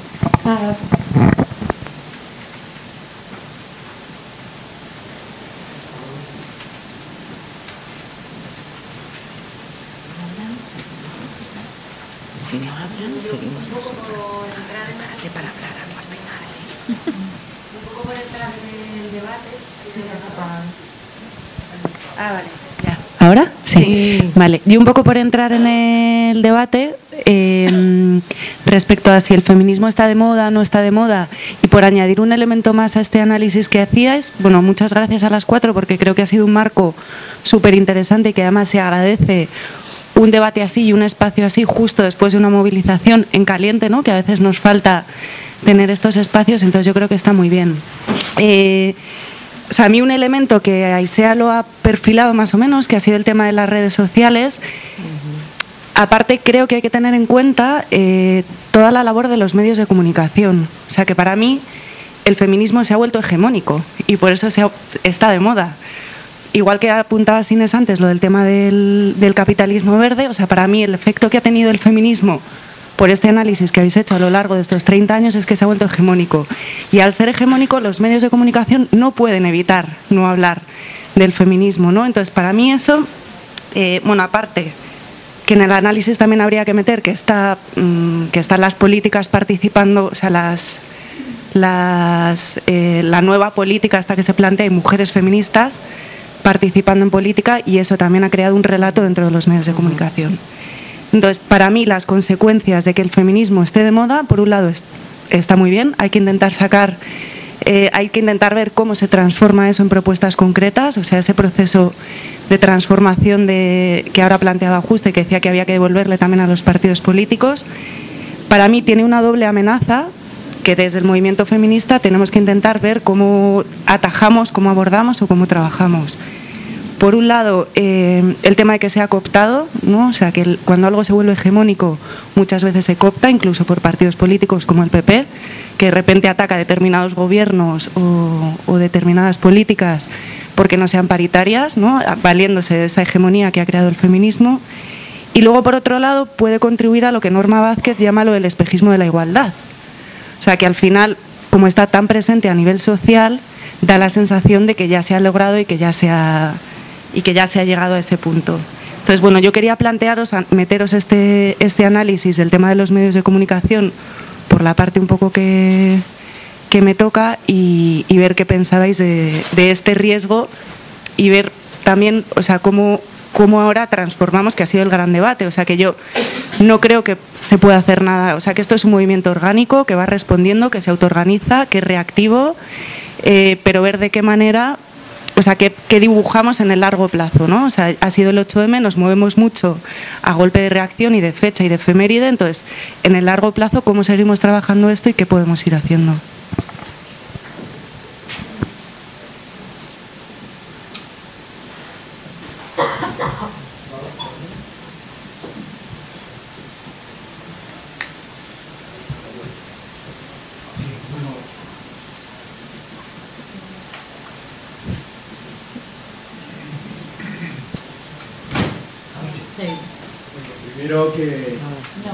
Sí, sí, sí. Una alegría enorme la Comisión 8 de marzo.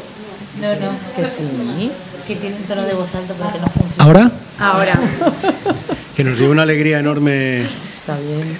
la Comisión 8 de marzo y, y sus equivalentes eh, con la movilización, de la que estamos tan necesitada, de la expresión colectiva, popular, tomando las calles y defendiendo lo propio. Eh, yo no soy tan optimista como como la compañera que me ha precedido respecto a que el feminismo sea hegemónico. Si el feminismo fuera hegemónico tendríamos muchas más cosas resueltas. Creo que, al igual que se ha planteado por tu parte en la enseñanza, creo que, las eh, reivindicaciones, eh, las consignas, las, ideas de sentido común que el feminismo ha emanado eh, o ha puesto sobre el tapete han avanzado muchísimo han avanzado muchísimo. Y eh, eso es un logro que hay que reconocer. Segundo, que mm, eh, vimos el otro día una expresión de lo que podríamos llamarle un feminismo popular o con raíz popular, un, feminismo que ha penetrado en, en, sectores que probablemente un tiempo antes no habían participado de la misma manera, ¿no? No solamente había un tema generacional, que estoy de acuerdo con lo que se ha dicho, sino también de, composición, por así decirlo, social. ¿no? Eh, pero al mismo tiempo queda mucho terreno, es decir, que yo creo que, hay ideas fuerza que, que habéis tenido la iniciativa y os hemos apoyado ya desde otras posiciones, eh, que han ido calando en la sociedad, pero hay resistencias enormes. Y al mismo tiempo que se ha instaurado algunas ideas fuerza en sectores muy amplios de la sociedad, y con esto termino, hay que ver que también se está rearmando el artefacto patriarcal, neoliberal, con nuevos argumentos y con una profundidad en el tejido social enorme. Pero no, solo, no miremos solo, solamente nuestro país, es decir, todo el movimiento hacia la derecha, extrema derecha, etcétera, que está ocurriendo a nivel internacional, tiene que ver también con dónde se ubica el rol de las mujeres y el rol de los hombres. Entonces yo creo que ahí tenemos un problema y muy importante. Porque, ¿qué es lo que ocurre? Que quienes nos movemos en ciertos ámbitos vemos los avances, hablamos con gente común. Pero claro, hay que ver la otra parte de la sociedad que se organiza en otras redes sociales, que se organiza en otros mm, espacios físicos y en otras estructuras. Y se están rearmando. Y entonces, bueno, de pronto afloran y, tampoco es flor de primavera lo que está ocurriendo a nivel político en Europa y en Estados Unidos. Y finalmente, toda la reflexión que estamos haciendo, que a mí me ha parecido muy interesante vuestras intervenciones, eh, en el fondo es la reflexión fundamentalmente sobre el mundo occidental, del que formamos parte, es lógico. Es decir, creo que hay también expresiones de patriarcales y resistencias de mujeres en otros ámbitos culturales geográficos que son muy importantes y que tendremos que enganchar, que no es América ni América Latina, es decir, estoy pensando en Asia y en, en el Oriente Medio. Eh, hola, gracias por las intervenciones, han sido súper interesantes. Eh, yo he hecho un par de encuestas eh, a pie de, manifestaciones, una el 25 de noviembre creo que fue y otra eh, el 8 de marzo que me impresionó como a todos. Y la sensación que tengo es que eh, la, pequeña encuesta que hice me, dio me transmitió la sensación de que la gente no estaba nada vinculado al movimiento feminista, eh, que venían porque bueno pues porque efectivamente han, calado mensajes pues de precariedad respecto a los varones de violencia eh, machista etcétera la pregunta que os hago es cómo de cara a ese largo y medio o medio y largo plazo de futuro que, que mencionaba antes en la intervención anterior esta chica, eh, ¿cómo, ¿cómo, casáis eso? ¿no? ¿Cómo, cómo, ¿Cómo casa el movimiento feminista, aunque sea eh, articulando tantos grupos tan heterogéneos, con esa eh, otra mm, gran impulso de mujeres que creo que no se sienten feministas?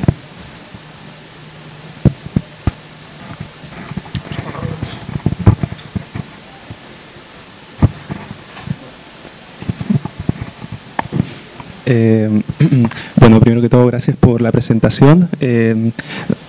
Eh, soy de los que no roban protagonismo en, estas discusiones, pero no, puedo evitar eh, quizás sumarme al debate interesante que planteó una, una, compañera en relación al, al, dilema, al dilema de Dior. A mí me pareció súper interesante porque, eh, en mi opinión, este, este dilema entre, entre capitalismo y feminismo, ¿no?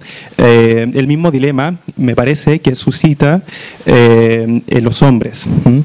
En los hombres, a veces nosotros propugnamos un, ser feministas o llamamos, exhortamos a la gente a ser feminista, ¿no? y nosotros mismos nos llamamos feministas. Pero luego esto, como en Dior, se vuelve en una paradoja, a mi juicio. ¿Por qué? Por una parte propugnamos el feminismo, pero por otra parte mantenemos y reproducimos lógicas patriarcales, es decir, en el hogar, en lo doméstico, ¿no? en toda la discusión en torno a los cuidados eh, y el trabajo doméstico.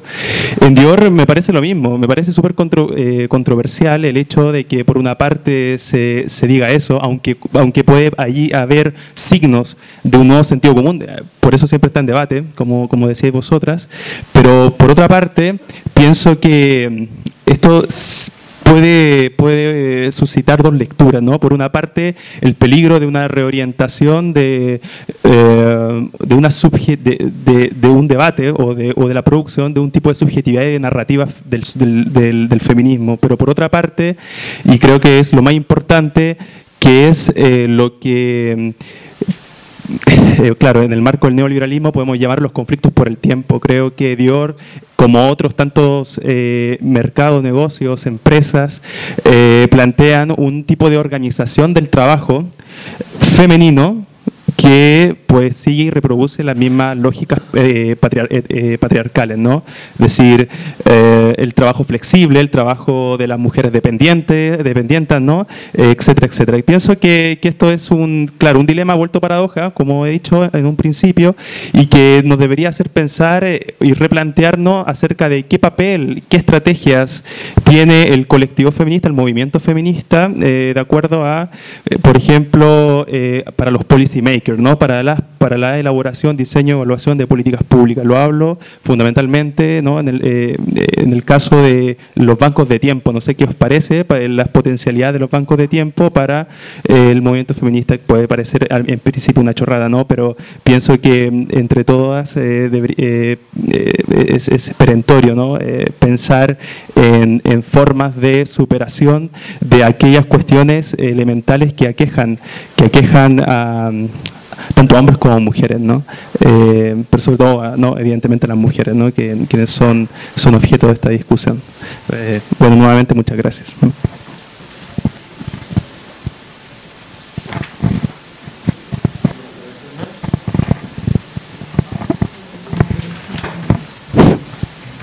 Hola, eh, muchas gracias por la presentación y yo quería hacer una, una pregunta a cada una de las ponentes primero Lorena me parece que es la de allí, ¿no?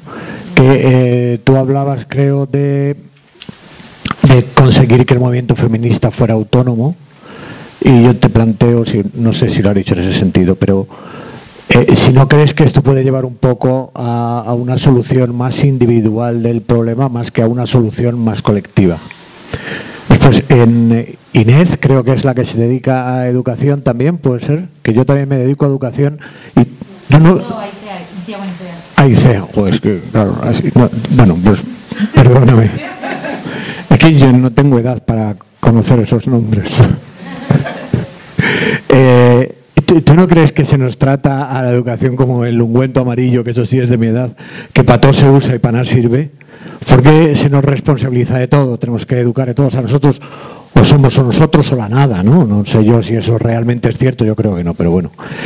Con, respecto al debate este de Dior, yo quería plantearle a la compañera, que creí que se llamaba Aicea, pero que ahora se llama Inés, es que seguro que os habéis cambiado aposta para fastidiarme a mí, pero... ¿No crees que esto, que como tú muy bien has explicado, el capitalismo, una de las grandísimas virtudes que tiene es que fagocita todo lo que le echen y le da lo mismo 8 que 80 que 800, es capaz de asumir cualquier cosa. Entonces, si empiezan a ponernos en la televisión todos los días eh, crímenes salvajes cometidos contra las mujeres, dentro de una semana estamos hartas, incluso las feministas, de, de estar viéndolo y te va cansando, te va cansando y se queda solo la gente con más fuerza y más acostumbrada porque al final te someten a un bombardeo y son muy buenos haciendo las cosas que terminan por convertirlo en algo más de mercado. Y respecto a justa puede ser. Bien. El- hay una idea que a mí me parece que como estrategia se, yo no sé qué pensáis vosotras, que es asumir, no, digo que, que se deje de hacer nada de lo que se está haciendo, ni ninguna de las estrategias que haya que quitarlas, sino sumar una estrategia más, empezar a debatir que el feminismo y una sociedad feminista y una sociedad igualitaria en el futuro es irreversible o, o consideramos que es un proceso irreversible y entonces empezar a debatir cómo queremos que sea, porque bueno, yo creo que ninguno ni ninguna de nosotras sabe qué es esto de vivir en igualdad porque nadie lo ha probado, ni conoce a nadie que lo, que lo haya probado, ni tenemos ningún libro donde poder... Entonces, quizás sería hora de que, sobre todo vosotras, empecéis a decir qué tipo de conductas, qué tipo de comportamientos son aceptables y cuáles no, qué tipo de forma de vida queremos llevar a cabo. Eh, esto yo creo que tiene la ventaja de asumir que, que se va a dar sí o sí. Como queréis. Ah, me da igual. ¿Cómo estáis vosotras? Sí. De esto. Vale. Bueno, que me dice Jaime otra vez que anuncie que el miércoles 22 de marzo a las siete y media en la Plaza de los Comunes, que es la Plaza eh, Peñuelas número 3, se presenta el número 150 de Viento Sur, que está, que es, eh, el número se titula eh, 1917-2017 Repensar la Revolución. Estáis todos y todas invitados. ¿Queréis empezar vosotras? Porque pues si no da tiempo, que tengáis vosotras tiempo para hablar más. O ella. No, no, tú.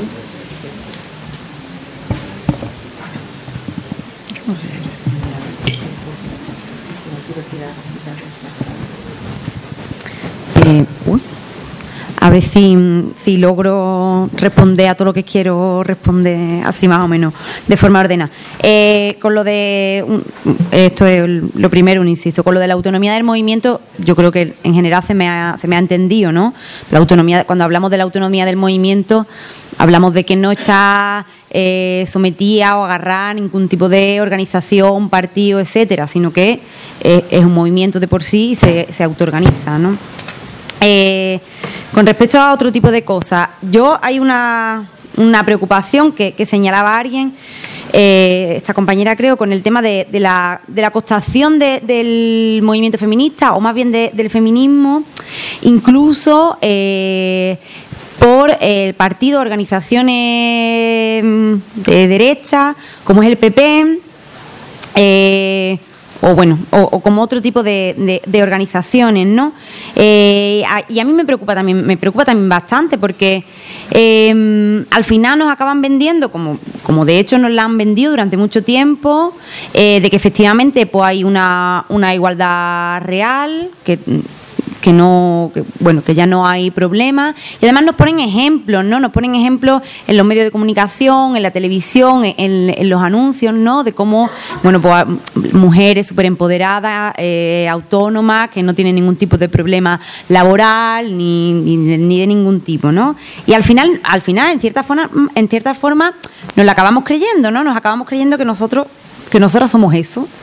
Eh, y evidentemente pues, pues no es real, ¿no?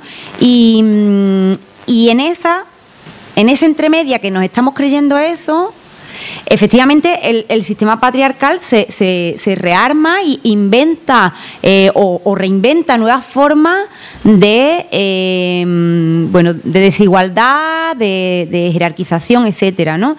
Y, creo que ahí sí hay que estar, sí hay que estar bastante atentas de cómo somos capaces de eh, de contradecirles el discurso, ¿no? Porque en realidad lo que, lo que nos ponen por delante es un discurso, no es una realidad. Entonces, ¿cómo somos capaces de, de contradecir su discurso con hechos? O sea, con el PP, por ejemplo, el otro día, precisamente con lo del 8 de marzo, hablaba, recuerdo quién era, pero tú la escuchabas hablar en los desayunos de televisión española y, y, de pronto, mmm, si no le vieras la cara, creerías que no era una, una tipa del PP, ¿no? Y era como, coño, mmm, qué bien, ¿no? Qué pedazo de discurso. Claro, no, ¿no? Eh, entonces, la cuestión es, ¿cómo, cómo, ¿cómo llevamos eso a la práctica? Bueno, pues cómo somos capaces de una reforma laboral eh, que tenemos ahora mismo, que a nosotras mmm, nos hace todavía más daño en nuestros puestos de trabajo cuando los tenemos, eh, y a, a, todo el, mercado laboral, con nosotras mmm, todavía más, más explotadas. Bueno, pues eso tenemos que ponerlo encima de la mesa y tenemos que decir que bueno, pues son los dos grandes partidos, PP y PSOE, los que lo han puesto, los que lo han puesto encima de la mesa. Eh, cómo eh, cada vez es más fácil eh, el despido además con nosotras más fácil todavía por motivos, no solo por, por, los motivos que se puedan dar en cualquier caso, sino además, bueno, por motivos de embarazo, por motivos de, de cuidado hacia, hacia otras personas, eh, y eso lo han puesto en lo alto de la mesa, lo, han puesto en, eh, lo han llevado a cabo PP y PSOE de la mano. O sea, a ese discurso vamos a mm, poner, poner por delante qué es lo que han estado haciendo en la práctica, ¿no? Y qué, y sigan haciendo en la práctica. Y evidentemente en ese trabajar a largo plazo, eh, para mí es súper importante la pregunta que hacía la compañera de cómo casamos el movimiento feminista con esos otros movimientos de mujeres que a día de hoy no se sienten feministas. Y yo creo que, bueno, en mi intervención, claro, evidentemente uno no tiene soluciones así de, ojalá, ¿no? Pero, pero sí como, so, como intentamos ser capaces desde el movimiento feminista que está organizado da un apoyo real, no, no, solo virtual ni simbólico, sino un apoyo real a las movilizaciones, a las eh, cosas que, que, vayan surgiendo de mujeres eh, que se levantan por sus derechos laborales, por ejemplo.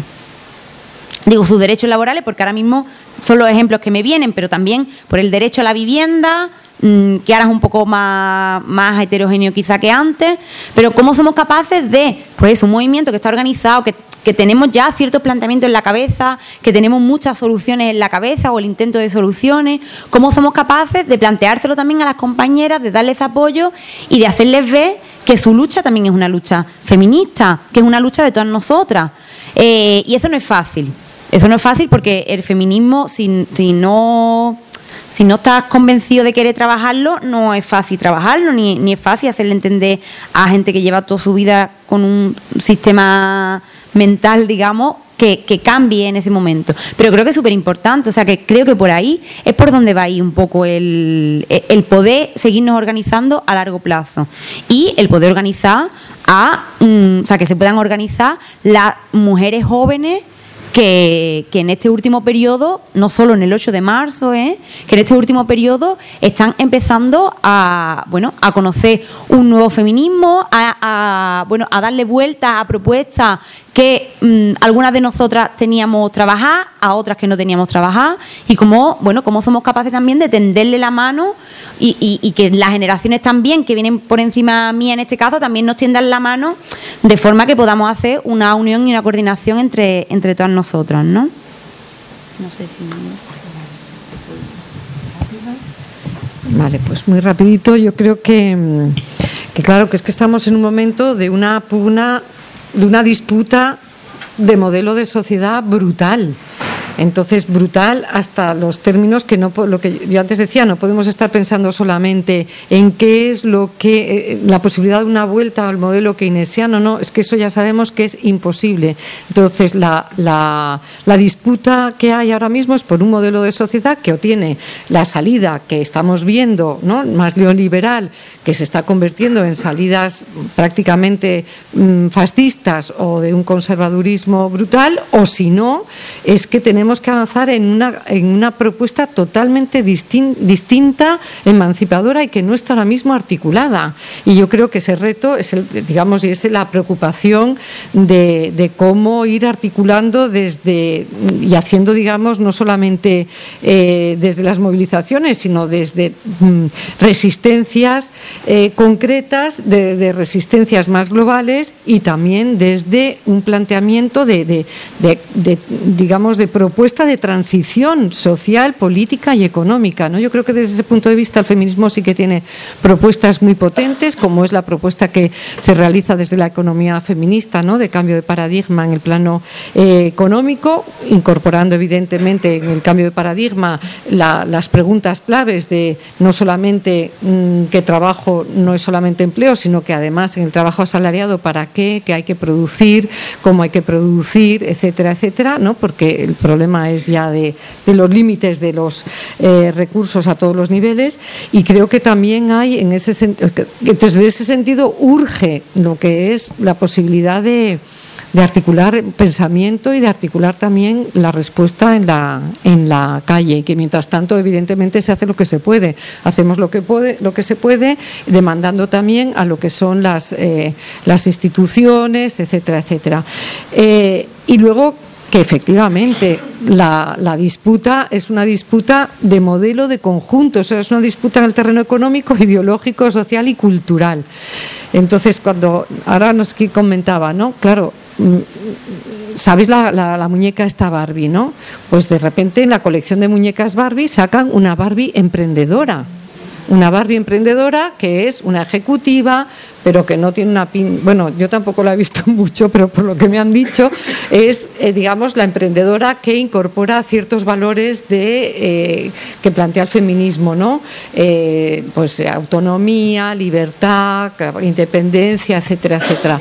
Y claro, es la emprendedora porque es el sujeto, mm, digamos, lo, lo que sintetiza lo que es el sujeto ahora mismo neoliberal, ¿no? El individualismo basado en una serie de valores. Entonces, ¿qué es lo que pasa? Que efectivamente hay hay una reapropiación de una serie de valores que son claves en lo del feminismo. Pero yo creo que esto tampoco es nuevo. O sea, es verdad que ahora está, estamos en un momento de particular gravedad pero tampoco es nuevo. Hemos visto cómo en el feminismo se le ha incorporado, se le ha cooptado eh, lo que es el término de igualdad, cómo al ecologismo, por ejemplo, ha tenido que estar en disputa sobre la idea de sostenibilidad, sobre la idea de progreso, ¿no? cosas que están profundamente arraigadas en lo que es la, tanto lo de igualdad como la, lo, de la lo del progreso, que están profundamente arraigados. Entonces, ¿cuál es el problema que, que nos plantea, o sea, que tenemos?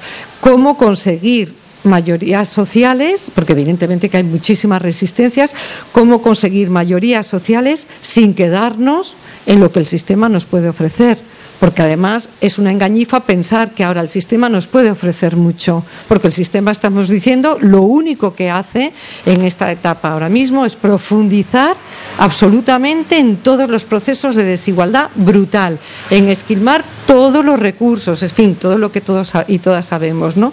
Entonces, ¿cómo conseguir en este contexto en que efectivamente la inseguridad y la vulnerabilidad son un pasto, digamos, muy favorable para, para salidas eh, fascistas, ¿no? Cómo transformar eso en articulaciones sociales, ¿no? Y de ahí yo creo que la propuesta que, se formula de, empezar a, plantearnos lo que, digamos, alternativas en el terreno comunitario, eh, además de la lucha política, la lucha social, etcétera, etcétera, me parece que cada vez es más importante. Y ya solamente para aclarar que eh, A mí hubo una cosa en la manifestación que me pareció extraordinaria y es que cuando nosotras organizamos, cuando, cuando nosotras, el movimiento organizó las manifestaciones del 7N, estaba muy, muy presente como, como, protagonista la mujer víctima de eh, malos tratos y de violencia en general. Y en la manifestación del otro día había, por lo menos en la parte que yo estuve, un montón, pero un montón de mujeres jóvenes que lo que más gritaban era que no, que no, que no tenemos miedo. Entonces, ¿cómo, cómo también valorar que efectivamente en las jóvenes eh, prima mucho el tema del amor romántico y tal, pero que a la vez es que no eran una o dos, es que eran, eh, eso refleja, es un, refleja un fenómeno social también, ¿no? Entonces, eso, cómo conseguir transformar todo esto en mayorías sociales, en disputar esa hegemonía social, pues efectivamente es un reto que el movimiento feminista tiene en su ámbito y creo que lo tienen absolutamente todos los movimientos y que nos jugamos la vida en ello, claro, cómo resolverlo. Eh, bueno, yo comparto con Justa el reto, en plan, el acuerdo sobre qué es el reto. Eh, yo creo que hay un montón de prácticas feministas no nombradas como tal y que cada vez son más las gentes y las personas que no nombrándose muchas veces como feminista están haciendo prácticas feministas o están a favor de propuestas y políticas que, eh, ha trabajado y ha elaborado el movimiento feminista. Eh, de tal manera que, por ejemplo, yo sí que creo que, eh, o comparto la visión de lo del sujeto hegemónico, a pesar de la capacidad que tiene el patriarcado o el heteropatriarcado para rearmarse y atacar. Me refiero, cuando uno pierde privilegios, ¿no? Esto que dicen de eh, hacen ruido, ¿será que cabalgamos? Bueno, claro, lo que pasa es que en el hacen ruido hacen demasiado ruido y hacen demasiado daño. Me refiero que y hay una cosa que yo antes quería decir, de, eh, ¿os imagináis que los medios de comunicación todos los días nos cuentan cómo asesinan a mujeres? Nos lo cuentan ya. Me refiero a que esto no me lo tengo que imaginar como una utopía. Imagínate qué pasaría si tal.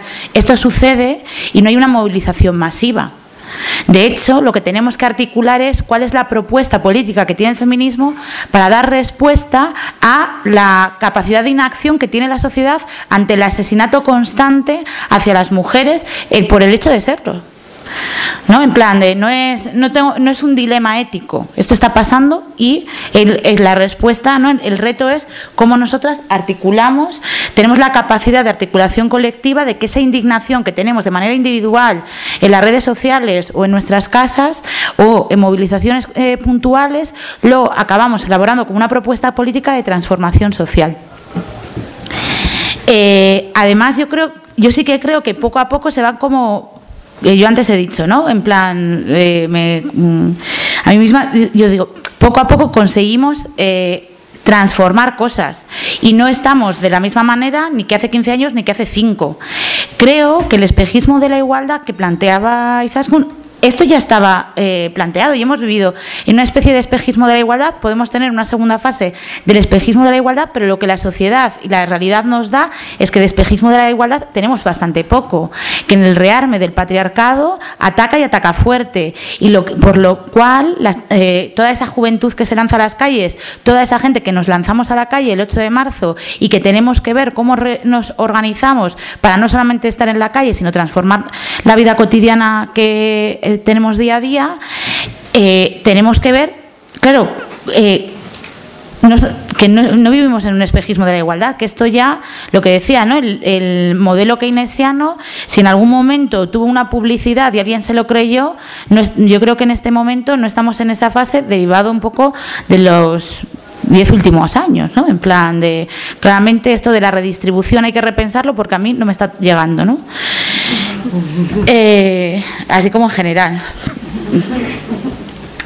Entonces, eh, yo creo que desde la eh, educación sí que es verdad que es una herramienta a la que siempre se le echa todo, pero que también es como yo la verdad que sigo confiando en ella a pesar de, de bueno, pues vamos, es que yo pienso, ¿y qué alternativa me queda? Yo si no creyera en la educación, a ver qué hago.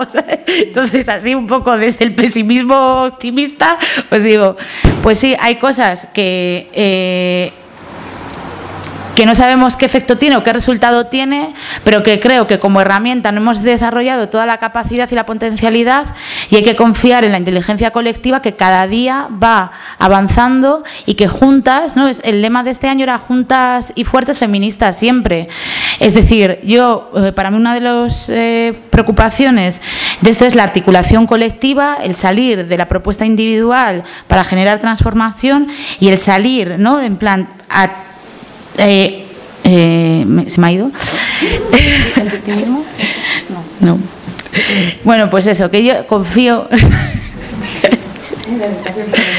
Sí, como yo creo que hay una, vamos, que la herramienta es como hasta que imaginamos nuevas, eh, la potencia creo que está en la, en la articulación colectiva para inventar y, y desarrollar eh, capacidades que hasta ahora no hemos podido hacer de herramientas que hemos tenido siempre. De hecho, yo creo que muchas veces no es que se, hay cosas que se estarán inventando, pero hay cosas no solamente que es como eh, visibilizar cosas que se estaban haciendo, que lo estaban haciendo antes mucha gente y ponerlas en valor.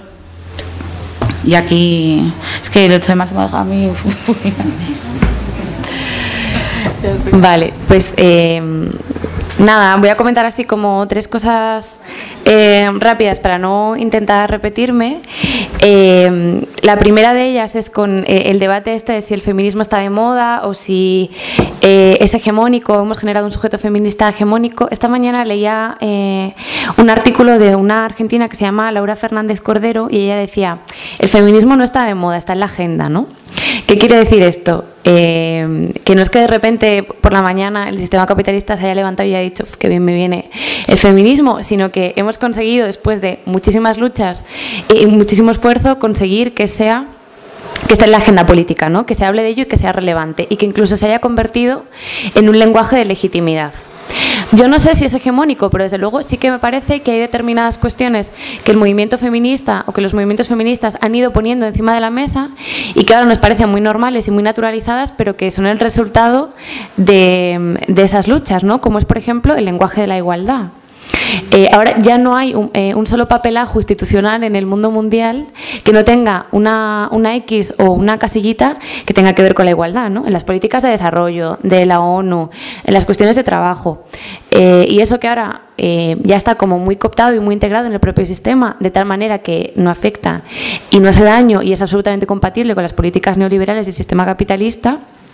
Es detrás de eso, o sea, eso no nos lo ha regalado nadie, ¿no? hay una lucha. Y yo creo que em, actualmente nos pasa un poco lo mismo en esta coyuntura. Ayer leía una noticia em, que decía que el Tribunal de Justicia Europea avala que las empresas prohíban el velo, eh, el velo de las mujeres musulmanas en el trabajo, ¿no?